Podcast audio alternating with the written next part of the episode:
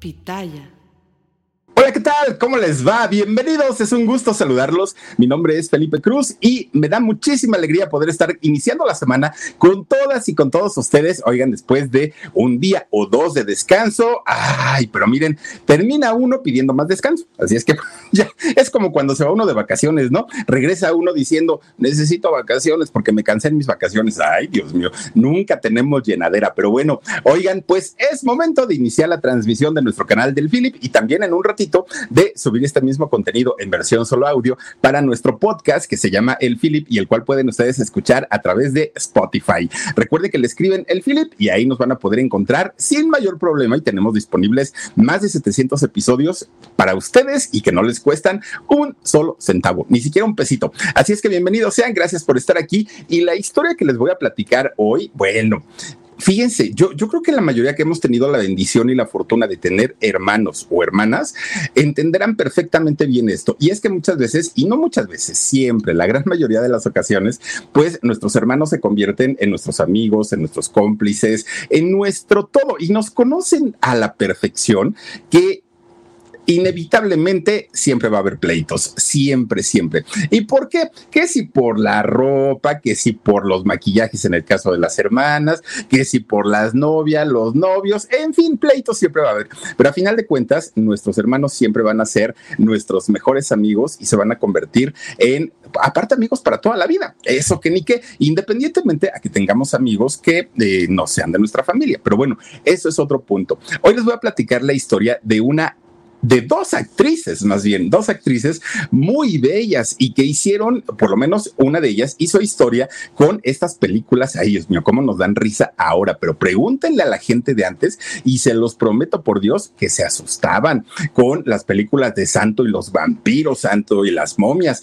Santo y los monstruos, todas estas películas de aquellos años 60, 70, oigan, para, para muchas personas si eran de verdad bastante, bastante fuertes, pero existió o no rivalidad entre las hermanas Tere y Lorena Velázquez. De verdad, ¿de dónde llegaron? ¿Cómo es que se convierten en grandes actrices? ¿Sabían ustedes que no se apellidaban eh, Velázquez? En realidad ese no es su apellido. ¿Y cómo es que lo obtuvieron y por qué?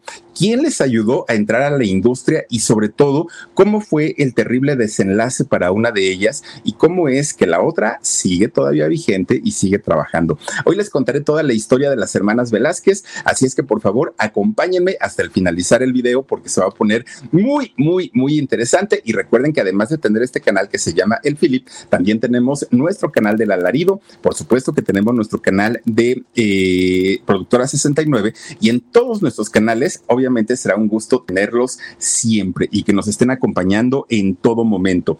Fíjense ustedes que el nombre real de Lorena, la hermana mayor, es María de la Concepción Lorena Villar. Donde ese es el apellido, como ustedes se darán cuenta, nada tiene que ver con el apellido Velázquez. María de la Concepción Lorena Villar Donde. Fíjense ustedes, ella doña Lorena, guapísima, aparte de todo. Ella nació en, la Ciudad de México, antes Distrito Federal. Ella nace, fíjense nada más, mientras todas las familias de México, o la gran mayoría, estaban preparando que si las tostadas, que si el pozole verde de guerrero, que si este, cantidad y cantidad de platillos mexicanos. Oigan, los chiles en nogada, aparte de todo, era el meritito 15 de septiembre. Ay, Dios mío, pues la mamá de Lorena estaba en labor de parto, imagínense de ustedes, era el año de 1939 y resulta que ese día 15 de septiembre, cuando todo el mundo estaba dando el grito, pues ¿qué creen? Resulta que también doña Elda, la mamá de eh, Lorena y Tere, pues resulta que también estaba dando el grito, pero por otras circunstancias muy distintas, mucho, muy diferentes. Y resulta que sí, efectivamente, Lorena nace eh, hace 84 años. De hecho, fíjense ustedes que hay una duda o una confusión en cuanto a la fecha de nacimiento de Lorena, porque mientras muchos, incluso ella misma, asegura que fue en 1939, el 15 de septiembre de 1939, hay personas que aseguran que no, que en realidad fue en 1937, es decir, que Lorena se quitó dos años. Pues como fe, ¿no? Más o menos. Pero pues en otros tiempos, en otra época.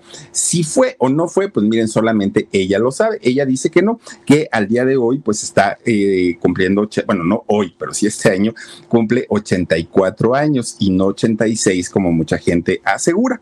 Bueno, pues resulta, fíjense ustedes que eh, la, la historia de las hermanas Velázquez es una historia muy interesante porque resulta que ellas nunca han conocido, hasta el día de hoy, eh, en el caso de Tere, que ya murió, nunca conoció lo que son las carencias, nunca conocieron el no tener dinero, el estar preocupadas, por lo menos en la parte económica tuvieron resuelto eh, ese asunto toda la vida. Su papá, fíjense ustedes que don Eduardo Villar Andrade fue un hombre, pues digamos que se movía en círculos importantes de, México, un hombre que tenía su, su buen dinerito, un hombre de buenos recursos. Y este hombre, fíjense que se casa con doña Elda Donde.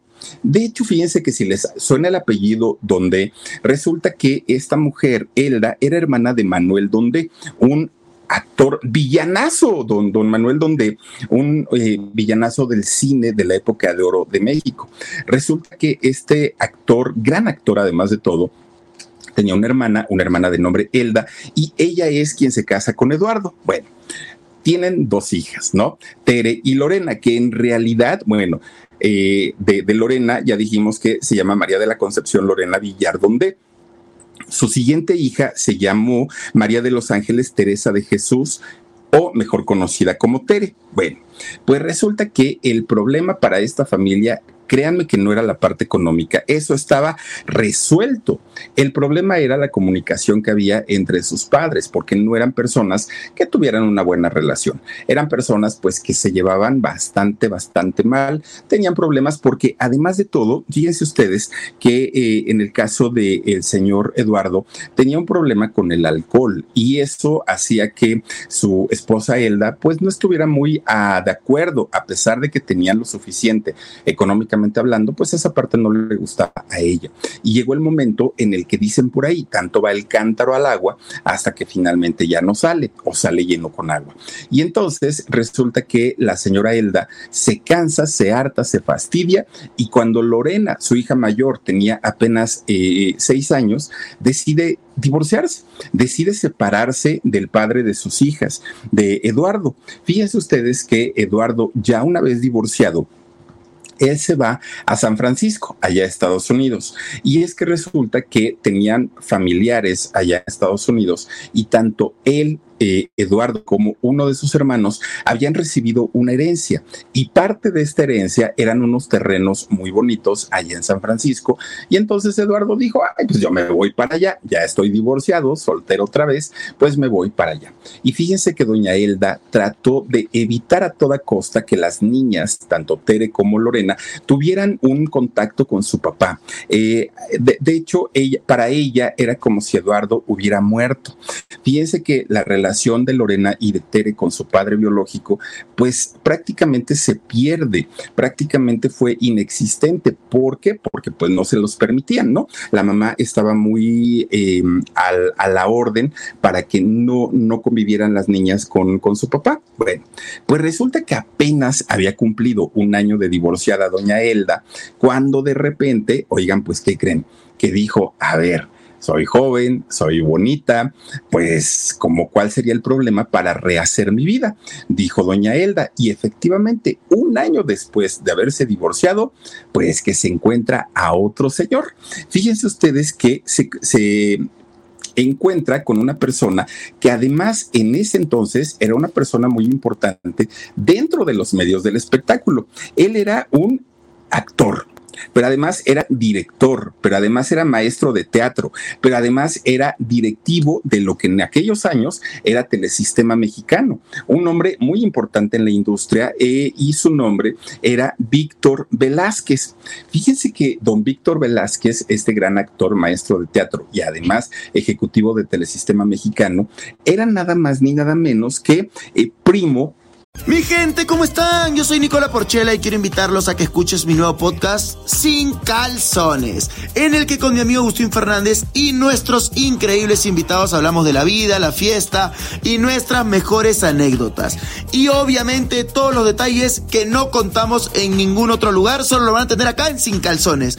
Ven a escucharnos como más nos gusta estar sin calzones. Ustedes ya saben que nos gusta andar sin calzones por todos lados y a ustedes les gusta vernos sin calzones.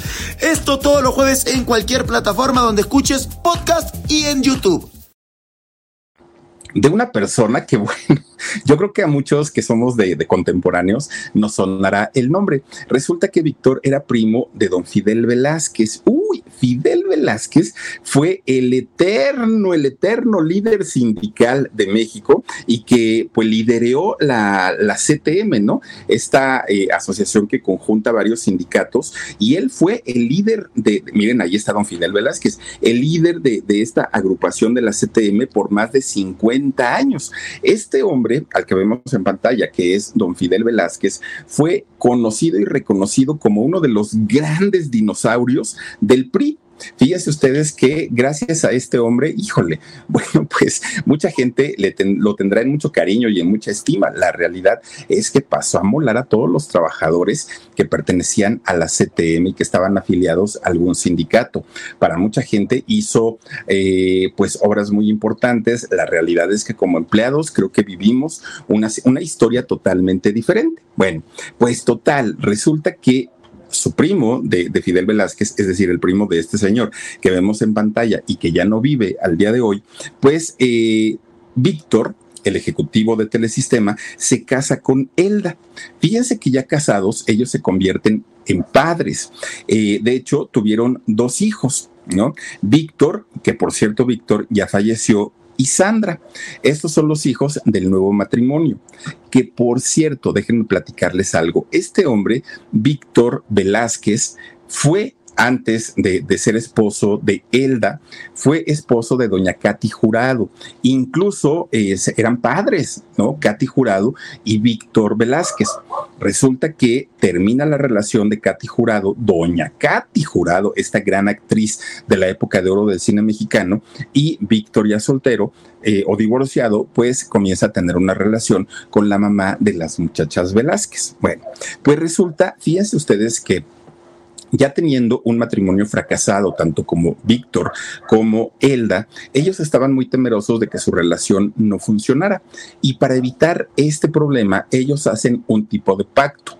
Y entonces eh, el pacto consistía en que Elda no iba a mencionar el nombre de su ex esposo y padre de sus hijas, absolutamente para nada. Iba a ser inexistente de ahora en adelante.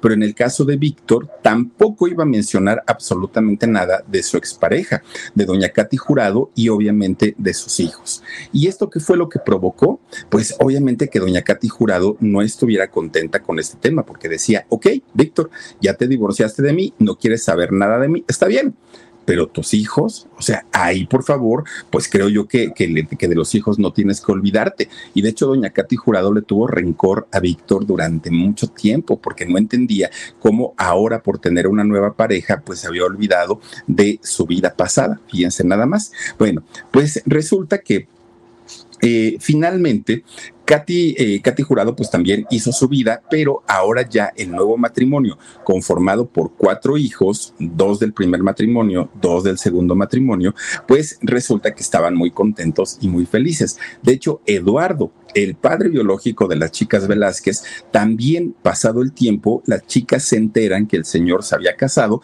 y que incluso tenía una hija. Ellas quisieron conocer a la hermana y quisieron reencontrarse con el papá, pero esto no se los permitió su mamá no, eso no, no iba a ser posible. Bueno, pues resulta que ya eh, teniendo un nuevo papá, que era Víctor, Víctor Velázquez, fíjense que las hermanas tenían una relación muy buena con él. De hecho, eh, llegó, llegó a ser tanto el afecto que le tenían, la confianza, que al paso de los años se les olvidó a, a las hermanas Velázquez la figura de su primer padre o de su padre biológico y comenzaron a ver en Víctor a un papá. Y entonces la relación era bastante, bastante buena. De hecho, cuando Víctor, que se dedicaba a esa industria, se da cuenta que Lorena, siendo jovencita, tenía características y además muy bonitas y aparte era talentosa, fíjense que él la, la inscribe, bueno, de hecho a las dos, a Lorena y a Tere, las inscribe para que comiencen a estudiar ballet clásico. Él dedicado a la industria del entretenimiento, sabía que estas muchachas podían tener una carrera importante y entonces las mete a estudiar ballet. A la par, también estudiaron en diferentes colegios privados y colegios de mucho prestigio en México. Con Víctor, las hermanas Velázquez pudieron eh, continuar, pudieron seguir teniendo esta vida pues de, de todo resuelto, ¿no? Esta vida sin preocupaciones porque Víctor ganaba bastante, bastante bien. Bueno, pues resulta que, fíjense ustedes, que estas muchachas, una vez que terminan sus estudios en ballet clásico, que de hecho las dos bailarinas, fíjense ustedes nada más, resulta que ellas eh, se comienzan a apasionar con el mundo de Víctor, con este mundo de, de las artistas, de las estrellas, de los grandes maquillajes, peinados, vestuarios ellas comienzan a tener pues este tipo de, de encanto hacia este, pues hacia esta actividad. Y entonces resulta que Lorena le dice a Víctor, oye Víctor, ¿cómo puedo hacerle para convertirme en una gran estrella de estas películas que tú haces, de estas obras de teatro, de esta eh, cadena de televisión en la que tú trabajas? Y Víctor le dijo, mira, Lorena, es muy fácil y es muy sencillo, prepárate. Da gratis no va a ser. Y no porque yo sea tu papá, quiere decir que mañana yo te convierto en artista. Y entonces Lorena lo que hizo, pero ¿dónde? Pues métete a estudiar al Instituto Nacional de Bellas Artes y ahí vas a salir como una mujer preparada. ¿Y qué creen? Así fue. Resulta que Lorena se pone a estudiar en Bellas Artes a la par que realizaba sus estudios, eh, sus estudios académicos y resulta que Lorena termina de estudiar en Bellas Artes. Incluso ella, eh, al terminar eh, de estudiar en Bellas Artes, comienza a estudiar en la Academia de Don Andrés Soler, en el Instituto Andrés Soler. Incluso posteriormente también llegó a tomar eh, algunos cursos, nada más ni nada menos que con un Sano. Fíjense que este japonés, ¿no? Que además preparó a los grandes, grandes artistas de aquella época. Pues ya muy preparada Lorena, fíjense que de repente un día le dijo a su papá, ¿no? A Víctor. Le dijo, oye, Víctor, pues creo que ya me preparé lo suficiente. Y Lorena era una jovencita. Oigan, rondaba cerca de los 14 años y ya era una mujer muy preparada. Resulta que le dijo, oye, Víctor, ¿y si me dejas entrar alguna de las obras que tú haces? Y Víctor le dijo, bueno, pues finalmente ya no eres una improvisada, ya tienes conocimiento, perfecto. Dijo Víctor, órale, vamos a hacerlo. Y fíjense que la, la ingresa, la mete a una de sus obras llamada El pájaro azul. En ese momento, Lorena y Tere se hacían llamar Lorena y Tere Rey ¿Por qué? Porque no querían utilizar el apellido de su papá biológico. ¿Y por qué? Pues porque no era cercano a ellas y ellas sentían que era hacerle como promoción a un hombre que no había estado nunca, nunca con ellas. Y entonces eh, Víctor, el, padrastro, les dice, a ver, chamacas, ¿cómo que, que Lorena Rey y Teresa Rey? O sea, no, no, no, eso suena muy feo, les dijo Víctor, ¿no? Eso suena como, como a bailarinas exóticas, les dijo Víctor. Miren, si de verdad quieren hacer una carrera importante en los medios de comunicación, usen mi apellido, yo no tengo ningún problema en que, en que lo utilicen. Y entonces Lorena dijo, de verdad, Lorena Velázquez, y cuando escuchó la combinación dijo, pues sí, la verdad es que suena bonito. Lorena Velázquez, Tere Velázquez, a ah, caramba, pues como que sí nos da un caché, ¿no? Y entonces deciden cambiarse de las hermanas Rey ahora a convertirse en las hermanas Velázquez. Bueno, pues resulta que Lorena comienza su carrera haciendo teatro clásico. Teatro clásico que además no es nada fácil de hacer, el lenguaje es muy rebuscado, la manera de actuar pues obviamente es, eh, tiene, que ser de la misma manera y fíjense ustedes que haciendo teatro clásico es como finalmente Lorena comienza pues a tener esas esa experiencia que solamente el teatro les puede dar. Resulta que cuando eh, Lorena cumple 19 años y que además de todo era una chica bastante, bastante atractiva, era una chica muy buena, muy bella, perdón, resulta que productores de cine decían, ah, caramba, esta chamaca pues ha de lucir bastante bien en pantalla y la contratan para hacer una película en, eh, en ese año de 1956 cuando ya tenía 19 años. Caras Nuevas fue su primer película y después de ahí hizo Bataclán Mexicano. Pues miren, Lorena con 20 años, joven, bonita, talentosa, en realidad ella pues no tuvo que, que, hacer gran cosa más que explotar el conocimiento que ya tenía, porque sí lo tenía, pero además también esa ventaja que tenía de la cercanía con Víctor, con Víctor Velázquez, este hombre que además de todo, productor, director, ejecutivo, actor, lo tenía todo, Víctor. Bueno, pues resulta que cuando Lorena cumple 20 años, es decir, a un solo año de haber debutado en el cine, la busca don René Cardona, don René Cardona, padre, y resulta que habla con ella y le dice, Lorena, pues yo te veo en las pantallas y luces muy bien, estás muy guapa, hablas muy bonito y creo que esa belleza la podemos explotar. Y fíjense ustedes que le da su primer protagónico, su primer protagónico como estrella de cine, lo cual a los 20 años, bueno, es algo verdaderamente grande y además los sueldos, pues obviamente también eran muy diferentes. Un Mundo Nuevo fue la película que hizo con solo 20 años. Mi gente, ¿cómo están? Yo soy Nicola Porchela y quiero invitarlos a que escuches mi nuevo podcast Sin Calzones, en el que con mi amigo Agustín Fernández y nuestros increíbles invitados hablamos de la vida, la fiesta y nuestras mejores anécdotas. Y obviamente todos los detalles que no contamos en ningún otro lugar, solo lo van a tener acá en Sin Calzones. Ven a escucharnos como más nos gusta estar sin calzones. Ustedes ya saben que nos gusta andar sin calzones por todos lados y a ustedes les gusta vernos sin calzones. Esto todos los jueves en cualquier plataforma donde escuches podcast y en YouTube.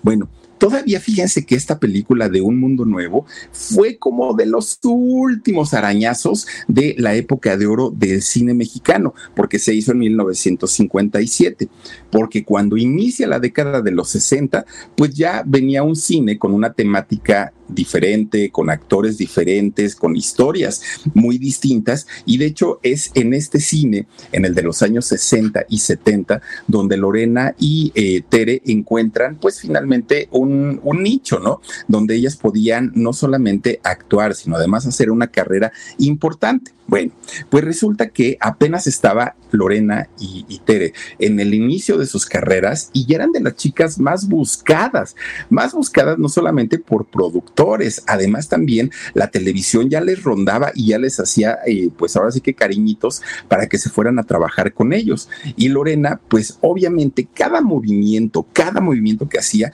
se lo consultaba a Víctor, ¿no? Porque Víctor era el experto.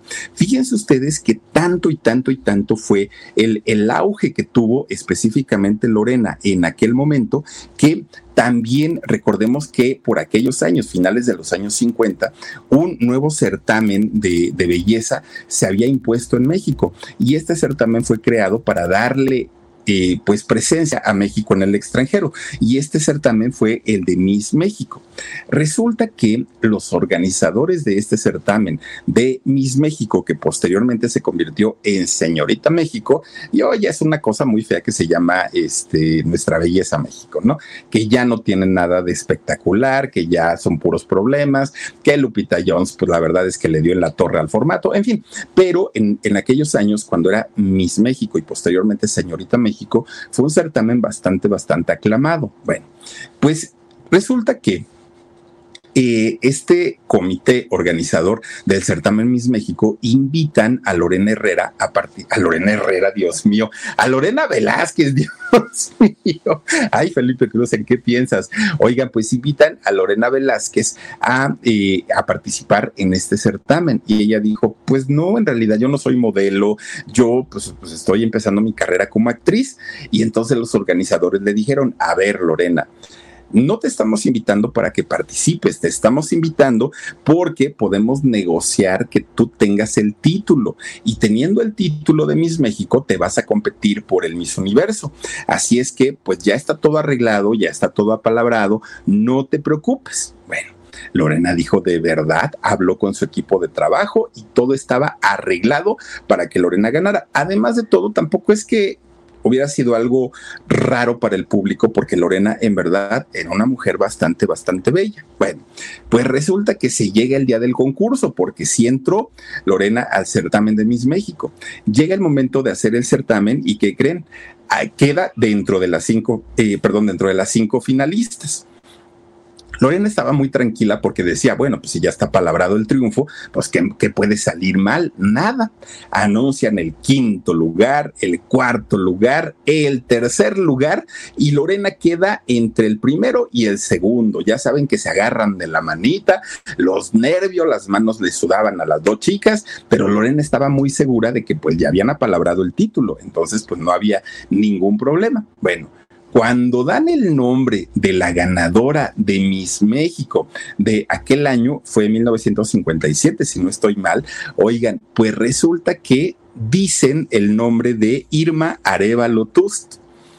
Y Lorena se queda fría, parada en el escenario. Ese no fue el acuerdo, ese no fue el arreglo, ese premio era mío cómo es que se lo habían dado a esta chica llamada Irma Arevalo, que además, hablando por características físicas, Lorena se la llevaba en belleza. O sea, no había forma en la que el jurado hubiera deliberado para que ganara Irma. De hecho, Irma fue a participar a el certamen de Miss Universo, ya al internacional.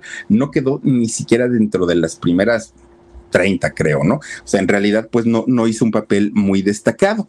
Bueno, pues Lorena quedó enojadísima, muy enojada, porque, eh, pues imagínense ustedes, se supone que ya era algo que tenían apalabrado.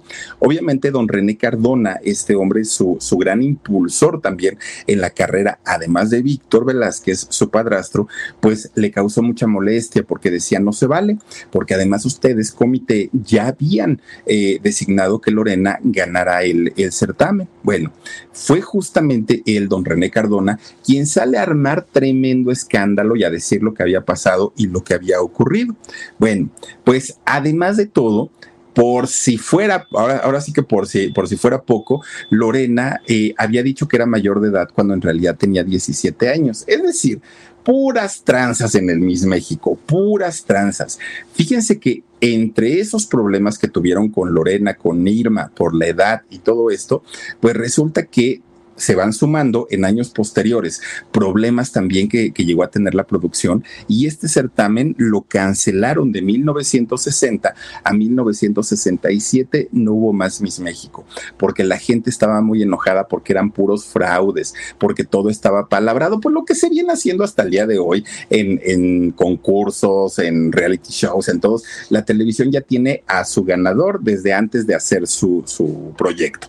Entonces pues para el caso de de Lorena Velázquez fue muy difícil porque era algo que ella no lo pidió, a ella le ofrecieron, ven a participar y te damos el triunfo. Y resulta que a la hora de la hora la hicieron quedar en segundo lugar.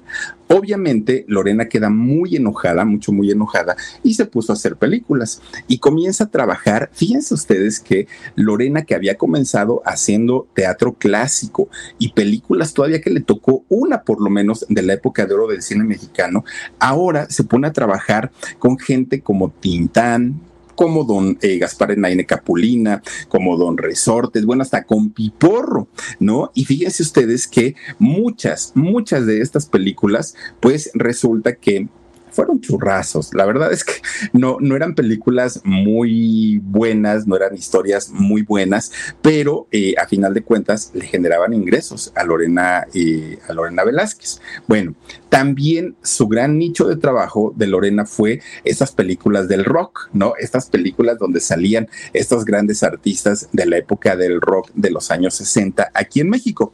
Una de las películas que más destacó en la carrera de, Lorena Velázquez, en donde también estuvo, por cierto, su hermana fue la del rapto de las Sabinas, que hizo en el año 62. Fíjense ustedes que cuando Lorena hace el rapto de las Sabinas, se van a hacer locaciones a Italia, se van a hacer locaciones a España y esto pudo provocar la internacionalización de Lorena y, de Tere. Pero fíjense ustedes que en el caso de, Tere y de Lorena, que ya haciendo esta película, que tuvieron locaciones eh, fuera de México, ellas pues estuvieron compitiendo con la taquilla mundial en este rapto de las Sabinas. Pero fíjense ustedes que lejos de que las hermanas se fueran a trabajar a Hollywood o se quedaran en Europa haciendo este tipo de cine, que además pues ellas ya habían entrado con el pie derecho, pues a Tere le ofrecieron trabajo en España y ella se quedó trabajando durante algún tiempo allá. Y en el caso de eh, Lorena, fíjense que ella no quiso, y ella no quiso porque decía, no hombre, si yo aquí en México estoy haciendo películas bien buenas, películas con, con los cómicos, grandes comediantes de aquella época, pero además estoy haciendo películas con los rockeros, dijo Lorena, y son éxito en taquilla. Y recordemos que en aquellos años las salas de cine no eran como hoy, ¿no? Que son salas para 100, 200 personas. No, hombre, en aquellos años los cines eran de verdad foros muy grandes. Y hablamos de un cine metropolitan, hablamos del cine ópera, hablamos de estos cines majestuosos, por lo menos con cabida para 3 mil personas. Y se llenaban estos cines eh, para, a ver las películas como eh, películas donde salía Lorena, donde salía Teresa y además que hacían eh, con grandes comediantes de, de, aquella época. Bueno, pues resulta que mucha gente comienza a criticar a Lorena porque le decían, Lorena, estás en tu momento, estás joven, estás bella, ya hiciste el rapto de las Sabinas, se fue a nivel mundial esta película, vete a Hollywood, vete a trabajar a otros lados. Pero Lorena decía, no ¿Pero por qué Lorena? Pues porque yo hablé con Víctor. Víctor se convierte en su maestro, en su, en su sensei, en su todo. Y Víctor, ¿qué fue lo que le dijo? Lorena, es mucho mejor ser cabeza de ratón que cola de león. Era su frase favorita de Víctor, de Víctor este, Velázquez. ¿Qué significaba esto? Que en Hollywood Lorena iba a pasar a ser una actriz del montón, que además en aquellos años a las actrices o actores latinos, pues en Hollywood solamente les daban papeles o de pues gente de, pueblitos mexicanos o gente de servicio. No era como hoy que ya les dan eh, grandes papeles, grandes personajes por eh, una Salma Hayek, por ejemplo, entre muchas otras, Penélope Cruz. No, en aquellos años no era así. Entonces Lorena dijo, yo en México ya soy una estrella, en México yo ya hago papeles muy importantes, muy relevantes, ¿a qué me quedo a perder el tiempo o a quién me voy más bien a Hollywood a perder el tiempo a ser un personaje de muchacha cuando en realidad ni aquí los hago? Yo aquí me quedo, dijo ella. Bueno, pues resulta que de repente un día le hablan a Lorena y le dicen, Lorena, te vamos a ofrecer el personaje de tu vida. Mi gente, ¿cómo están? Yo soy Nicola Porchela y quiero invitarlos a que escuches mi nuevo podcast Sin Calzones, en el que con mi amigo Agustín Fernández y nuestros increíbles invitados hablamos de la vida, la fiesta y nuestras mejores anécdotas. Y obviamente todos los detalles que no contamos en ningún otro lugar, solo lo van a tener acá en Sin Calzones. Ven a escucharnos como más nos gusta estar sin calzones. Ustedes ya saben que nos gusta andar sin calzones por todos lados y a ustedes les gusta vernos sin calzones. Esto todos los jueves en cualquier plataforma donde escuches podcast y en YouTube vas a ver que de ahí tu carrera se va a ir al cielo. Y Lorena dijo, pero ¿con quién o cómo, cuándo? Le explican el proyecto y fíjense ustedes, se llamaba la película, se llama la película que la vi hace ratito, por cierto, Santo contra las mujeres vampiras, Santo el enmascarado de plata, oigan cuando Lorena comienza a leer el guion de, esta película, inmediatamente se dio cuenta pues que era otro churro más de los que ya había hecho, que pues no era una buena película, no era una buena opción y de hecho, fíjense que dijo no gracias. Pero nuevamente eh, Víctor, su padrastro, le dijo, a ver, Lorenita, comparado a todo lo que ya has hecho, que son churros, pues tampoco es que te vengas a asustar ahora con las vampiras, ¿eh? Pues digamos que están al nivel, tú ni te preocupes. Pero además, mira, toma en cuenta que Santo, el enmascarado de plata, es un ídolo popular, la gente lo ama, la gente lo idolatra. al santo, que además nadie le ha visto el rostro. Pero por si fuera poco, él te está buscando porque el santo le está poniendo dinerito a esta película y él te quiere. Yo no desperdiciaría la oportunidad, le dijo Víctor.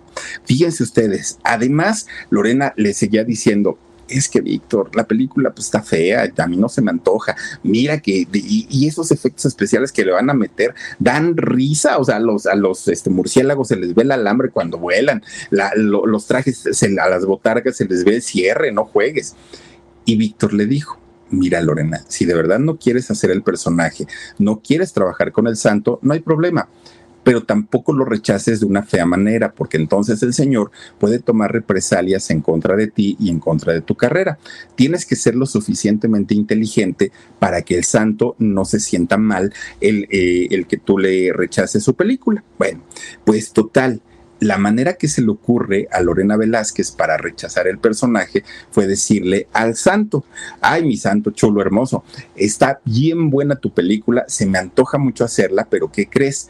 Fíjate que yo cobro tanto por película, la verdad es que yo sé que es muy caro, pero después de hacerlo de las Sabinas, el rapto de las Sabinas, pues ya me estoy cotizando en ese precio.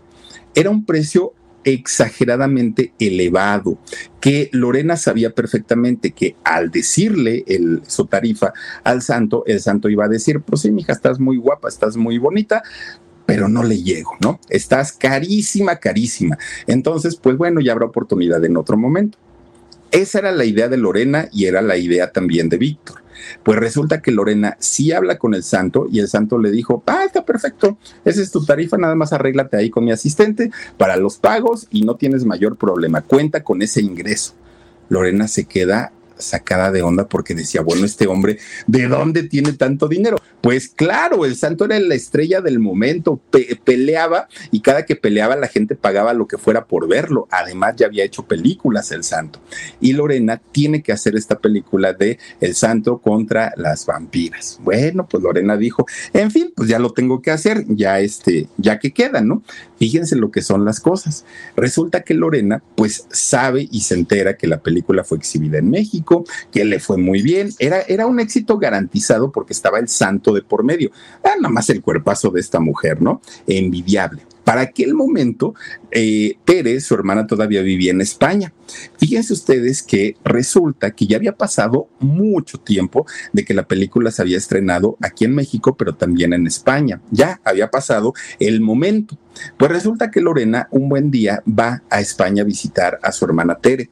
Y allá, fíjense ustedes que cuando se baja del avión Lorena Velázquez, oigan, fue recibida como toda una celebridad, algo que no se lo esperaba.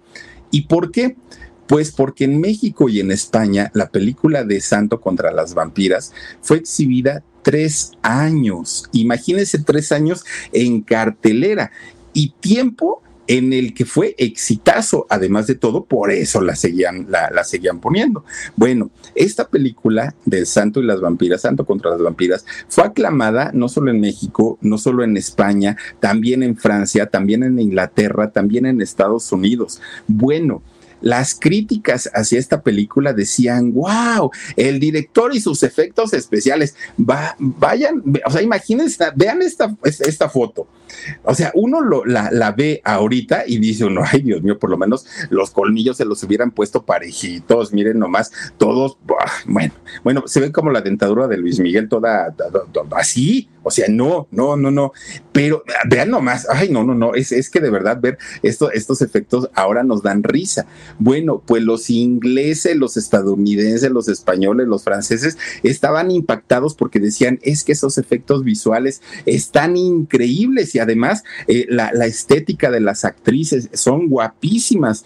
Bueno, mientras en México nos reíamos por las películas que veíamos en aquel momento, en aquellos años, pues la película fue aclamada a tal punto que imagínense ustedes que estas películas de, del santo contra las momias y el santo contra las vampiras y el santo contra las lobas, todas estas películas al día de hoy están consideradas como películas de culto. A ese nivel, fíjense nada más. Obviamente, esto le trajo a Lorena muchas burlas, muchas burlas. Y no solamente por su familia, no solamente por sus compañeros actores, no solamente por el público en general. Todo el mundo se burlaba de, de Lorena Velázquez. ¿Y por qué? Porque le decían, Lorena, ¿Tú en serio? La que comenzó su carrera haciendo teatro clásico, esta mujer tan bella, viene, viene a caer en este tipo de películas tan chafas, tan feas. Bueno, imagínense ustedes que cuando a Tere, a Tere Velázquez le ofrecían una película de este tipo, Tere, su hermana, le decía a los productores, ay, no, ¿Cómo cree? Yo no voy a hacer esas, películas. Háblenle a mi hermana. Mi hermana sí acepta ese tipo de, churros. A ella le gusta hacer ese tipo de, de películas, pero a mí no. Bueno, Lorena y Teresa, que siempre desde niñas se relacionaron con la élite, ¿no? Del país, con gente muy importante, con empresarios, porque tanto su padre biológico y posteriormente Víctor, su, padrastro, pues eran personas muy importantes, gente de mucho dinero. Entonces se codeaban con personas que tenían su, su buena capacidad económica. Entonces un día Lorena pues se hace de un novio, un novio que era de la alta sociedad, ¿no? Y entonces cuando de repente un día contratan a Lorena para hacer otra película de estas del santo y de monstruos y de vampiros y todo esto, el novio le dijo, a ver mamacita, no, no, no, no, no, tú estás eh, conmigo, yo soy un hombre de negocios, soy un hombre muy importante y de mí no van a andar diciendo que si mi novia está ahora ya metida en estas películas tan horrendas, tan feas, no, señorita, me rechaza usted este personaje y se comporta como lo que es, como una dama y como una mujer que tiene que dejar muy bien el nombre de su, de su novio. Oigan, pues, ¿qué creen? Resulta que Lorena le dijo, ay, no, ¿qué te pasa? Yo, no voy a estar dejando mi trabajo nada más por estar contigo. Pues resulta que el novio la terminó. Fíjense, nada más por hacer este tipo de, de churrazos. Bueno, pues resulta que Lorena vuelve a ser buscada por el santo, el enmascarado de plata pero Lorena ya estaba harta de las burlas, ya no quería que la gente la siguiera ubicando con estos churros de películas. Pero resulta que va y le dice a Víctor, Víctor, otra vez me está buscando el santo. Y sabes que la verdad es que yo ya no estoy como para, pues para estar haciendo estas películas, ya quiero cambiar el giro de mi carrera. Y Víctor le dijo, pues si ya no quieres trabajar con él, vuelve a subir la tarifa y ahora sí ya no te la va a pagar. Pues total, le estás cobrando un dineral. Y Lorena dijo, tienes razón, y ahí va a ver al santo y le dice, ay, mi querido santo, tú disculparás, pero ¿qué crees? Ya ves que nos ha ido re bien ahora con las películas que hemos hecho y todo, pues ya subió mi tarifa. Entonces, pues si te costaba yo dos pesos, ahora te va a costar cuatro. Entonces, pues mira, como yo sé que la situación no está para que estés regalando el dinero, pues mejor aquí le dejamos, ya, tan felices como siempre, ¿no? Y tan amigos como siempre. Y el santo le dijo, a ver, a ver, a ver, ¿y quién te dijo que no tengo para pagarte eso? Tengo para eso y para más. Mi gente, ¿cómo están? Yo soy Nicola Porchela y quiero invitarlos a que escuches mi nuevo podcast Sin Calzones, en el que con mi amigo Agustín Fernández y nuestros increíbles invitados hablamos de la vida, la fiesta y nuestras mejores anécdotas. Y obviamente todos los detalles que no contamos en ningún otro lugar, solo lo van a tener acá en Sin Calzones. Ven a escucharnos como más nos gusta estar sin calzones. Ustedes ya saben que nos gusta andar sin calzones por todos lados y a ustedes les gusta vernos sin calzones. Esto todos los jueves en cualquier plataforma donde escuches podcast y en YouTube acepto tu, tu, petición, se te va a pagar más. Es más, ahí te va un dinerito extra para que te compres un vestuario bien bonito y la vuelve a hacer que salga en otra de sus películas. Bueno, esta historia se repitió tres ocasiones. En tres ocasiones Lorena le sube la tarifa al santo y el santo simplemente decía, ay, ni te preocupes, mija, yo te lo pago. ¿Por qué? Porque el santo sabía que lo valía, que valía pagarle ese dineral porque todo lo iba a recuperar en taquillas. Eran las películas del momento en aquel momento. Bueno, Lorena hizo, fíjense que hizo cinco películas con el santo, hasta eso no fueron tantas, pero dentro de los títulos que llegó a ser eh, Lorena de este tipo está Santo contra los zombies, está Las luchadoras contra el médico asesino, Las luchadoras contra las momias y atacan las brujas. Imagínense esos títulos de Doña Lorena. Bueno, pues fíjense que Después de estas películas que hizo con El Santo y donde ganó muy bien, Lorena se fue a trabajar incluso con el Mil, Máscaras, otro luchador también muy importante. Bueno, tampoco es que le hayan pagado un sueldazo a Lorena Velázquez sin que ella supiera hacer nada. No, Lorena Velázquez, una gran intérprete, una muy buena actriz y además una mujer muy, muy, muy bella. Claro que cada peso que invertían los productores o directores en ella, pues era, era bastante, bastante bien eh, aprovechado, ¿no? Y posteriormente, pues lo, lo, desquitaban en la taquilla. Bueno, fíjense ustedes que Lorena, siendo una mujer muy bella, siendo una mujer muy guapa, tuvo la oportunidad de estar con los hombres que ella hubiera querido, ¿no? hombres importantes, empresarios políticos, de todo, de todo, de todo. Y sin embargo, fíjense que la, la, historia romántica de Doña Lorena, pues no es que haya sido tan, tan amplia. De hecho, fíjense ustedes que en el caso de, de, Lorena, también en eso la cuidó mucho su padrastro, don Víctor, porque Víctor le decía, Lorena, no te involucres nunca con alguien del medio, porque eso te va a traer problemas. Mira, de entrada te van a querer retirar del medio. Luego aparte, pues son, la verdad, muy infieles y luego y le, le comenzaba a dar muchísimos consejos. Y fíjense ustedes que... Lorena, por eso es que no se le conoce algún noviazgo de, eh, con, con, algún actor importante de aquella época, porque ella le hacía mucho caso a lo que le decía Víctor, su padrastro. Bueno, lo que sí es que fíjense ustedes que cuando Lorena estaba en la cumbre de su carrera, estaba en lo más alto, sí se, se enamoró y se casó con un hombre, un hombre llamado Robert Taylor Morris. De hecho, ellos se casaron en 1967. Sin embargo, fíjense ustedes que eh, este hombre era un hombre muy celoso, muy posesivo, además con problemas muy severos de alcohol muy, muy, muy severos. De hecho, fíjense ustedes que este hombre eran tanto los celos que tenía que retira a Lorena Velázquez del mundo del cine. Y Lorena, que siempre había soñado con convertirse en mamá, con tener una familia, dijo, ok, yo me retiro con la idea de ser mamá y de tener cinco, seis, siete, ocho chamacos los que Dios nos manden, porque Lorena quería convertirse en mamá, costara lo que costara. Pues fíjense ustedes que resulta que pasaba el tiempo y ni ella, bueno, obviamente ni, ni ninguno de los dos, pues lograban quedar embarazados, ¿no? Eh, refiriéndonos a ella, ¿no? Obviamente.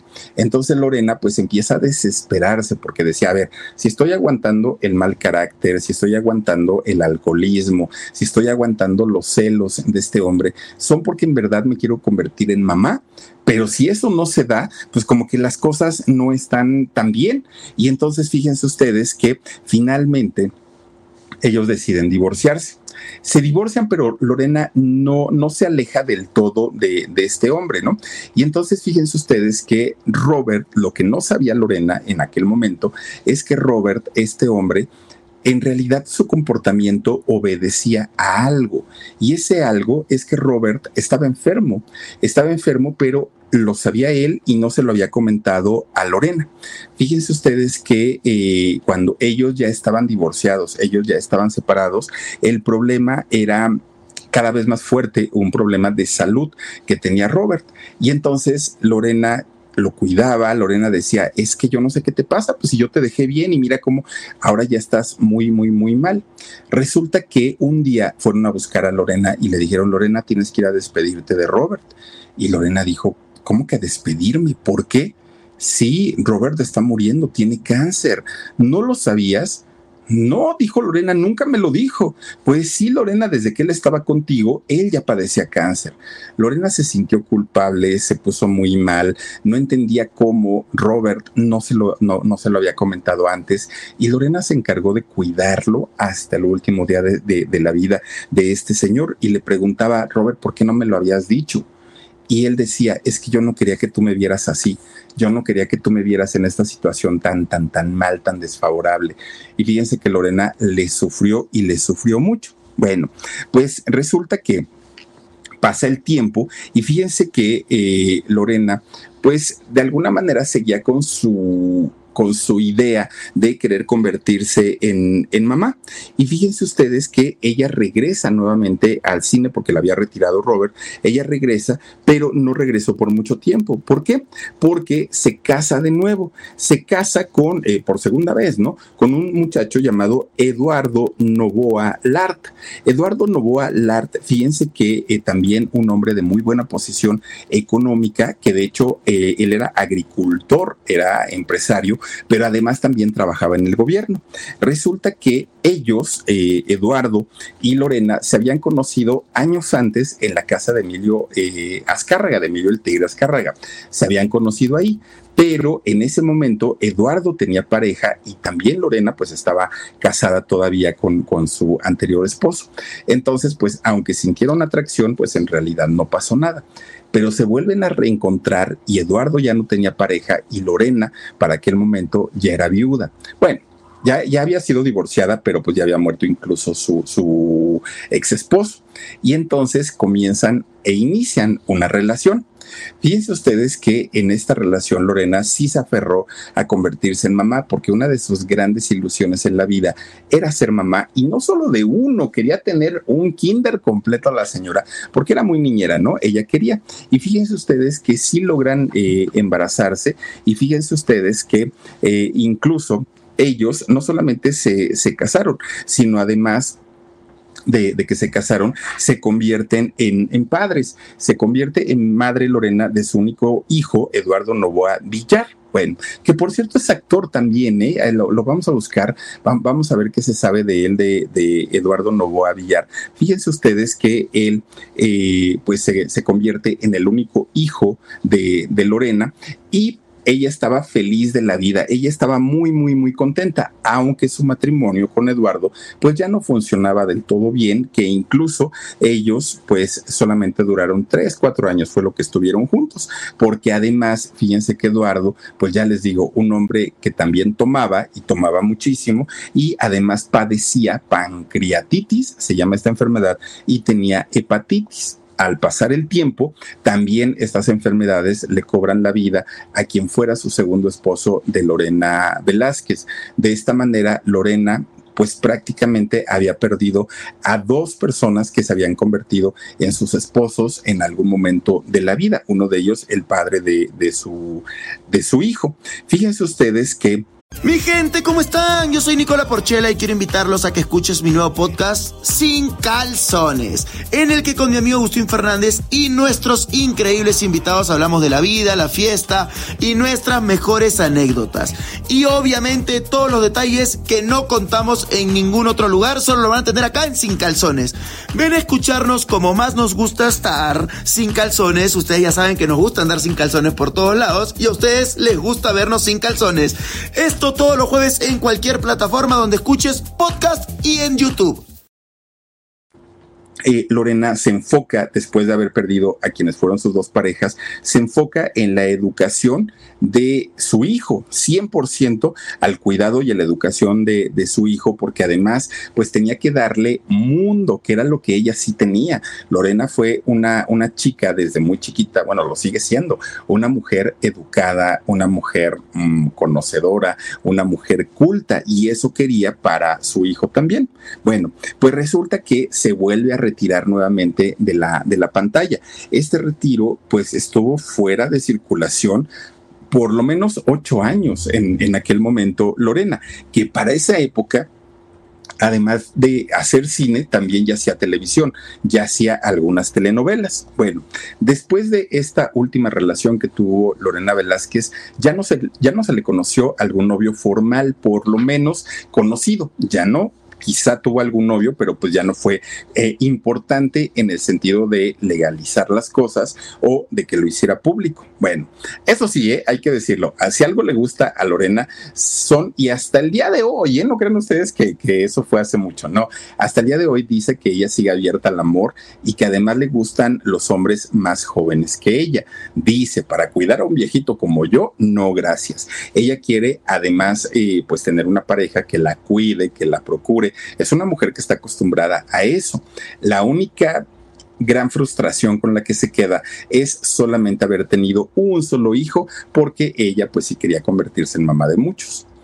Ahora, fíjense, Lorena, al pasar el tiempo, eh, ya había perdido a sus papás, lo cual, pues para ella fue un golpe muy difícil perder a sus parejas fue, o a sus exparejas, fue un golpe bastante fuerte. Pero fíjense que algo que le dolió muchísimo, muchísimo a Lorena y que no ha logrado superar, yo creo que hasta el día de hoy, fue la muerte de su hermana Tere. Fíjense que con Tere sí, sí existe una rivalidad, como la existe con la gran mayoría de los hermanos, con la gran mayoría. Bueno, quienes son hijos únicos quizá no lo entiendan, pero, pero con los hermanos que, que uno tiene en la vida, oigan, los pleitos se dan por cosas tontas, por cosas absurdas, pero que generalmente terminan en un abrazo, en un beso, con una risa y que no pasa nada. Al final, de, al final del día, pues son nuestros hermanos y los amamos y los amaremos toda la vida, estén o no estén junto a nosotros. Pero resulta que en el caso de, de, Tere y de Lorena, fíjense que las personalidades eran tan diferentes porque doña, doña Lorena, una mujer más reservada, mucho más culta, muy elegante, más mesurada, y Tere, no hombre, doña Tere, una mujer hiperactiva, pachanguera, disfrutaba de la vida, eran personalidades totalmente distintas, que incluso en ocasiones eh, la misma Lorena le decía Tere, tranquila, mija, desacelérate tantito, vas muy rápido, la otra andaba en la fiesta total, mientras doña doña Lorena era una mujer mucho, muchísimo más reservada. Entonces, este tipo de cosas generaban este tipo de rivalidades. Incluso en belleza, mucha gente decía que Tere le robaba la cámara a, doña Lorena, ¿no? Porque doña Tere era buenísima para hablar ante los medios y doña eh, Lorena pues era un poquito más reservada, más, más mesurada. Entonces, pues sí, o sea, en realidad sí hubo una, una rivalidad, pero siempre en el entorno de la competencia sana del el trabajo, que era el trabajo el mismo para, para ellos. Bueno, pues resulta que cuando llega la década de los 90, doña Tere se retira y ella dijo, ya no quiero trabajar, yo me voy a vivir a mi casa de Cuernavaca, ahí se ven y si algún día quieren una entrevista, que vayan hasta allá, yo no voy a venir al Distrito Federal nada más para dar una entrevista. Y ella se va y comienza a hacer una vida muy tranquila, doña Tere. Bueno, Mientras tanto, Lorena seguía trabajando en telenovelas, seguía haciendo obras de teatro, seguía en cine. Bueno, una mujer incansable, doña Lorena. Pero fíjense que un día resulta que Tere le habla por teléfono a su gran hermana, el amor de su vida. Eh, le, le llama y le dice, oye hermana, fíjate que te hablo porque tengo por ahí un problemita de salud y te aviso que me van a operar. Ay, no me digas eso, le dijo Lorena. ¿Qué tienes, hermana? Bueno, te voy a contar acá entre nos, pero pues no, no lo vayas a filtrar a ningún lado. No, no, no, de que estás malita. Y le dijo, tengo hemorroides y la verdad es que me están dando muchos problemas y el médico ya me dijo, ya me revisó y me dijo que me va a operar aquí en Cuernavaca. Y Lorena, fíjense que le dijo, no, no, no, no, no, hermana, ¿cómo crees? No, o sea, Cuernavaca es un lugar muy bonito, pero pues no creo que cuenten con la tecnología para poder operarte. Y digo, estamos hablando de 1990, imagínense ustedes.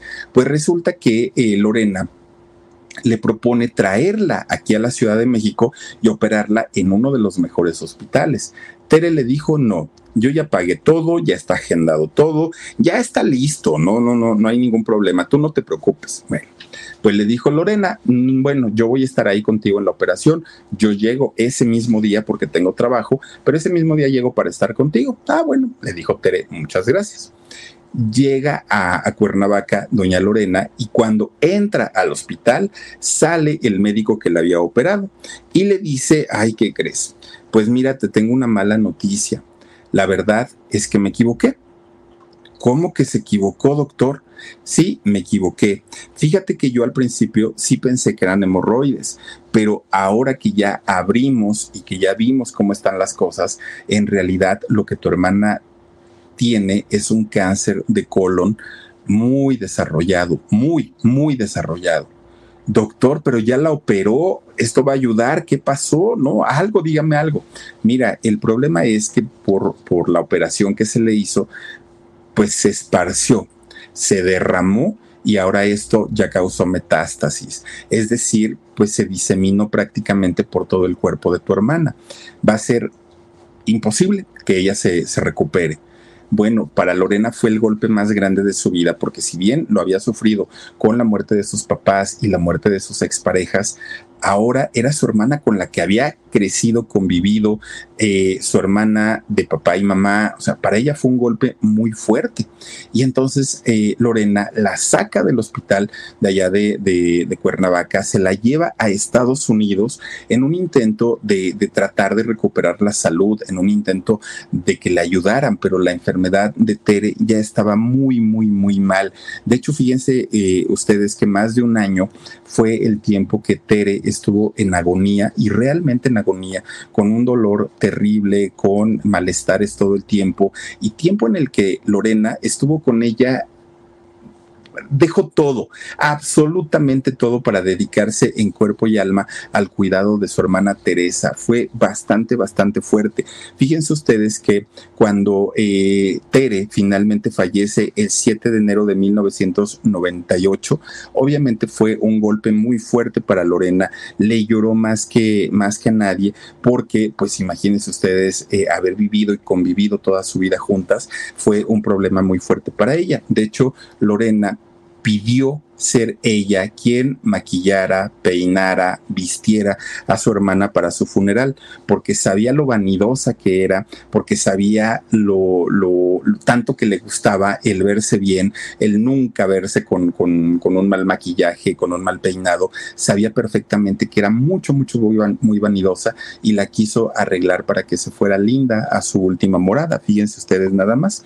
Bueno, pues ya cuando llega la década de los 90, de los 2000, pues empieza digamos, el declive, ¿no? En, la carrera de Lorena, quien ella sabía perfectamente que sus mejores años, físicamente hablando, ya habían pasado. Ya no era la jovencita, ya no era la, la, vampiresa de la época de, de las películas de la época del santo, ya no lo era.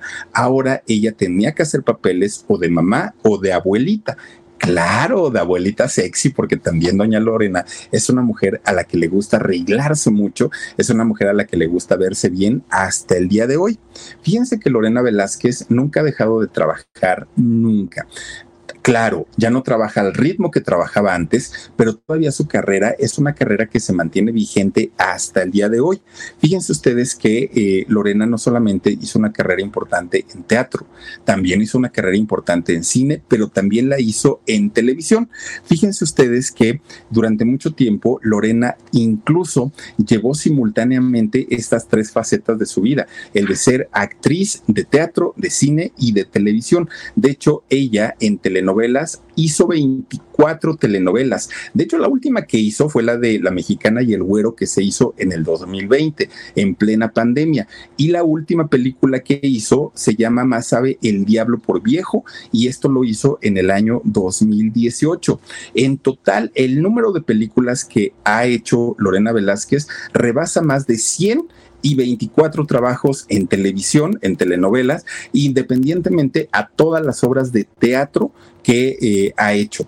A sus 84 años de edad, bueno, la señora no tiene ni la menor intención de retirarse, de dejar la carrera. Ella quiere seguir trabajando y fíjense ustedes que si hay algo favorable y hay algo bueno que decir, es que a sus 84 años, doña Lorena Velázquez la han homenajeado, le han reconocido su carrera, es una mujer que se sigue viendo bella, que se sigue viendo muy guapa y obviamente deja una huella importantísima en el cine de México, también en la televisión. Pero fíjense ustedes que hablando de este tipo de películas, churros que se hicieron en aquellos años y que hoy son considerados eh, consideradas películas de culto si hay una mujer que brilla en este género es doña Lorena Velázquez, claro, también doña Kitty de Hoyos, hay varias actrices, pero de las más bellas, indiscutiblemente, doña Lorena Velázquez, y ahí está su historia y la dramática historia de, su hermana, de Tere Velázquez, fíjense nada más en qué circunstancias termina su vida, una, una historia bastante, bastante fuerte, pero bueno, pues ahí está lo que ha ocurrido hasta el día de hoy con estas dos hermanas, una de ellas ya no vive, en paz descanse, y la otra pues sigue todavía esperando un proyecto para regresar a la televisión, al cine o al teatro. Oigan, pues ahí está la historia de estas hermanas. Yo espero que les haya gustado. Y antes de irnos, les quiero recordar que el día de mañana tenemos alarido a las 11 de la noche, totalmente en vivo. Y también les quiero recordar que antes, a las 9.30, tendremos una historia. No es por nada, pero está buenísima, buenísima. Acompáñenos, por favor, suscríbanse a todos nuestros canales y no olviden escucharnos a través de nuestro podcast que se llama El Y que nos pueden escuchar a través de Amazon Music. Cuídense mucho, pasen bonita noche, nos vemos el día de mañana. Adiós.